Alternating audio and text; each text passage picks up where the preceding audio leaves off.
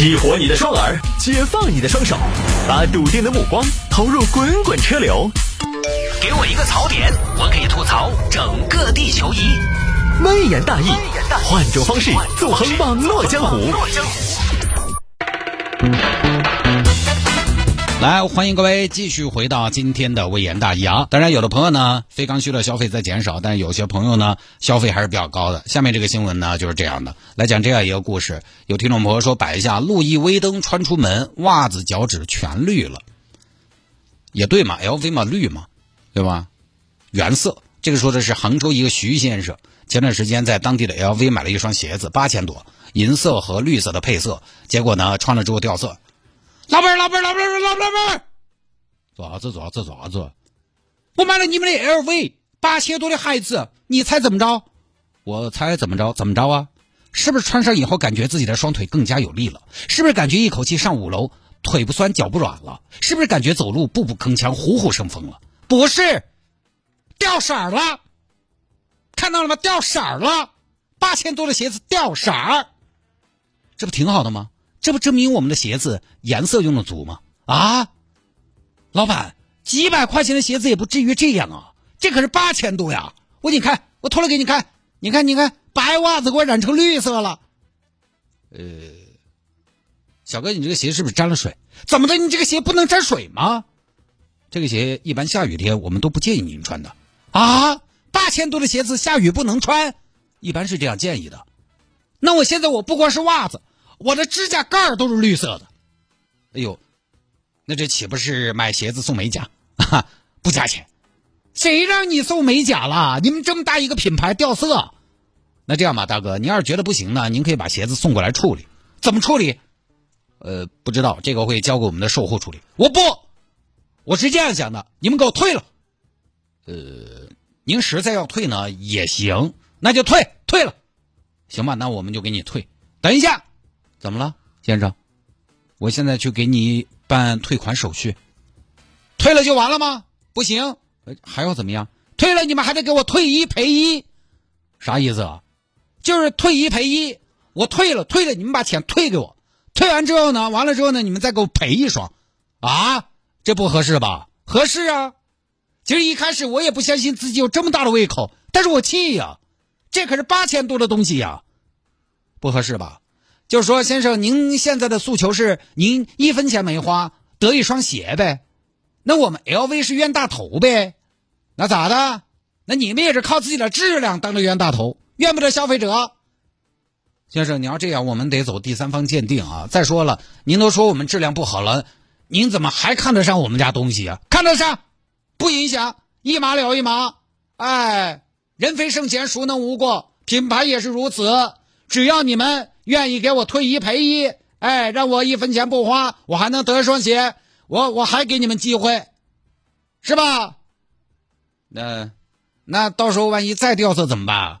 哎，不要钱嘛，可以掉色，八千多掉色就是不行。那你意思就是说，只要我们赔，不管赔的这双掉不掉色都可以接受，可以，大不了我不脱嘛。那我们得等鉴定啊，就这么个事情啊。事情呢也很简单，就简单一点。现在徐先生呢还在等质检的结果。这这个事儿呢，奢侈品的世界我们也不多聊。反正奢侈品这个东西呢，你如果我还是有观念哈，就是反正奢侈品的东西呢，它质量就摆在那儿，它就摆在那儿。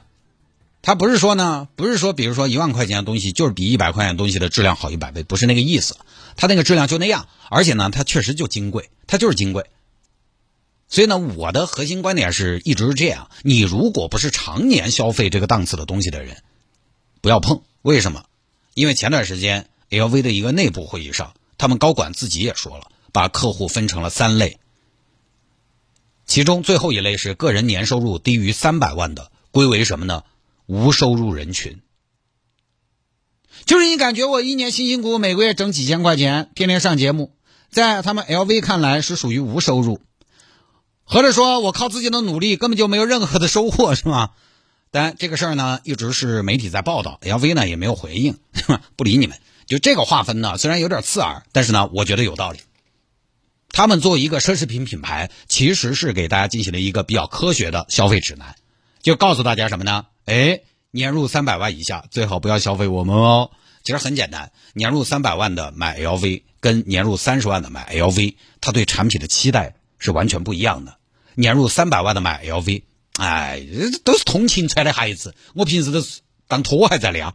年入三十万的买 LV，我去，这可必须得是精美耐用的艺术品才行，期待不一样。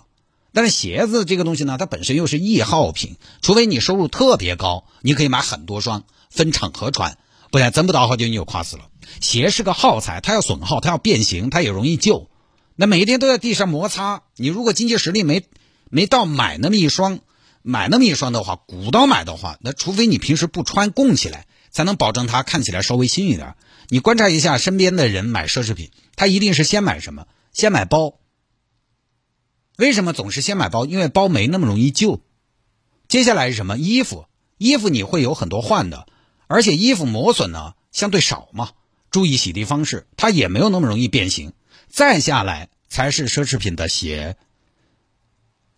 背奢侈品包的人，他不一定穿奢侈品的鞋，但穿奢侈品鞋的人，他一定是穿奢侈品的衣服，背奢侈品的包，是这么兼容的，从脚到头这样来兼容过去的。八千块钱买双天天在地上摩擦的东西，那确实得是要年入三百万才能穿着洒脱。当年大新嘛，我们刚合作的那一年，大新当年送我一双 LV 的鞋子，因为大新的出发点呢是希望通过这种手段让他的搭档能够出去了更有底气啊，我的搭档必须要猖狂。他给我送了一双，我有一次就穿了，我那一次穿呢遇到下雨，我就傻了，我没穿过那么贵的鞋，我看着外边大雨。我再看一眼自己脚上价值六千块钱的鞋子，我我说实话，我也不怕大家笑话，我当时还套了个塑料袋，真的，就那个塑料袋往那个鞋上一套啊，跟 LV 的空气背心可以凑成一套。后来我就穿的很少了，因为这种东西呢，它确实它不在你的消费范围内，你会心疼，尤其超太多你会特别心疼。但是呢，鞋它又是个耗材，所以你穿了一双超出消费范围的鞋，其实就犹如冰刀上跳舞，如履薄冰。鞋子你还是要尽量穿自己不心痛的，那个是个耗材。当然不心痛不是说不爱惜，也要爱惜。但是呢，过分小心翼翼对待的话，鞋子因为它耗材的属性真的很影响你的心情。你们俩真的出门都要踮起脚走路，鸟老虎嘛？稍微铺点灰脚回去擦一下。所以人家说 LV 年收入三百万以下属于无收入也没错。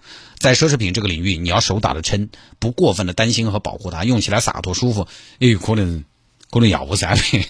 也是没什么毛病啊，但这个事儿主要说 LV 的鞋子掉色，这个到底是不是质量问题呢？只能通过鉴定，鉴定出来该怎么处理怎么处理。奢侈品确实也是，它比八百的鞋子贵十倍呢，不代表它比八百的鞋子质量好十倍。